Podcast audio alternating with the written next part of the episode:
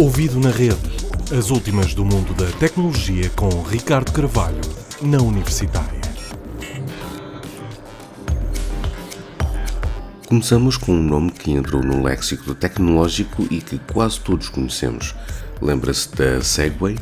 Ora, a empresa conhecida por aquela espécie de andas com rodas do século XXI continua por aí, após ter sido adquirida por outra empresa de nome Ninebot em 2015. Tem lançado novos produtos, por entre versões mais compactas dos seus, como acabamos por batizá-los, Segways, mas também, por exemplo, scooters elétricas.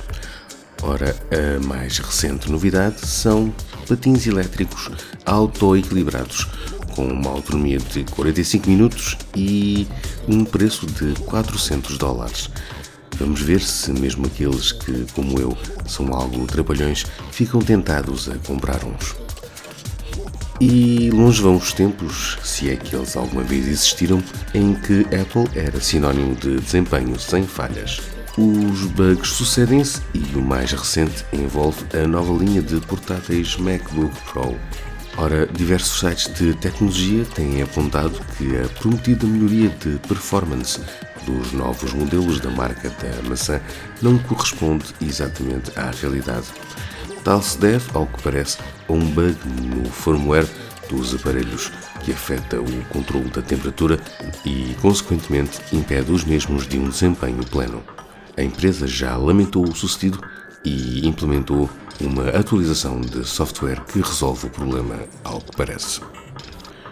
E por fim, deixamos a reação da Google à decisão da União Europeia de obrigar a empresa a deixar de pré-instalar o Chrome e a sua ferramenta de pesquisa nos telemóveis Android, com uma respectiva multa de 4,3 mil milhões de euros por abuso de posição dominante Ora, a Google considerou, num post no blog da empresa na semana passada, que esta decisão coloca em causa a estabilidade do ecossistema Android e a sua filosofia de distribuição gratuita, que tem como princípio a inclusão de um pacote de aplicações base em todos os aparelhos que correm o software.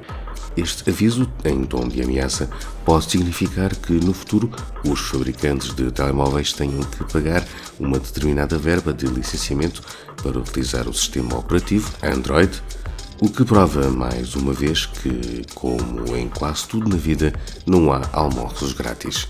Até para a semana. Ouvido na rede. As últimas do mundo da tecnologia com Ricardo Carvalho, na Universitária.